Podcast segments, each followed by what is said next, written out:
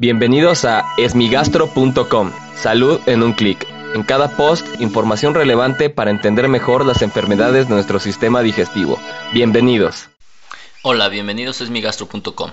Como siempre agradezco a todas las personas que han enviado sus preguntas. Si tienes alguna duda te invito a que escuche los episodios previos. Y si aún tienes algo que no te haya quedado claro, en el sitio web esmigastro.com encuentras el formulario a través del cual puedes enviarnos tu pregunta. La pregunta de hoy la envió Clara y tiene varias dudas en relación al diagnóstico de salmonella y tifoidea. Particularmente lo que quiere saber es qué es lo que ocurre al paso de los años después de que un paciente ha sido tratado. La fiebre tifoidea o la infección por salmonella tifi era una infección muy frecuente eh, originada por el consumo de alimentos contaminados. Esto ocurría hace muchos años debido a que existía un control inadecuado en el consumo de la carne que, se vendía en distintos países de Latinoamérica. Adicionalmente, hubo un incremento en el diagnóstico de esta enfermedad, particularmente porque las pruebas con las que se realizaba son pruebas de sangre que lo que miden son las proteínas que en teoría se producen por este tipo de bacterias.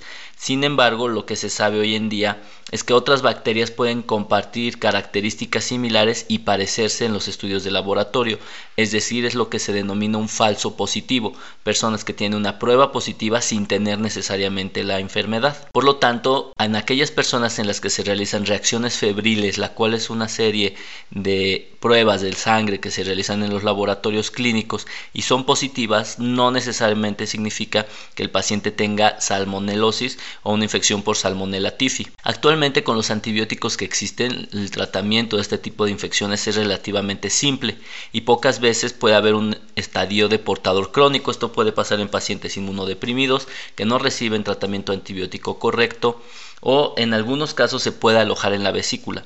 Sin embargo, lo importante es que el cuadro clínico sí debe de ser compatible, es decir, son pacientes que presentan fiebre, particularmente pueden tener enfermedades diarreicas o incluso alteraciones en la piel, algún tipo de enfermedad exantemática. Esto es extremadamente raro. Actualmente el tipo de síntomas que presentan los pacientes y los achacan a una prueba positiva por reacciones febriles pueden ser explicados por algún otro motivo. Por lo tanto, si una persona tiene una sospecha de tener infección por Salmonella tifi, particularmente si le están diciendo que es de manera recurrente, lo adecuado es acudir con un infectólogo para que realice el diagnóstico correcto ya que actualmente para poder diagnosticar una infección por salmonela no se necesitan reacciones febriles, de hecho ni siquiera se sugieren, se tiene que hacer un hemocultivo o un cultivo de médula ósea o algunas veces el cultivo de tejido como la vesícula biliar.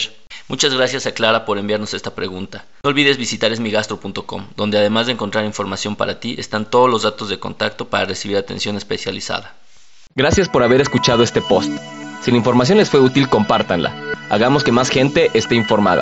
Los esperamos en el próximo podcast.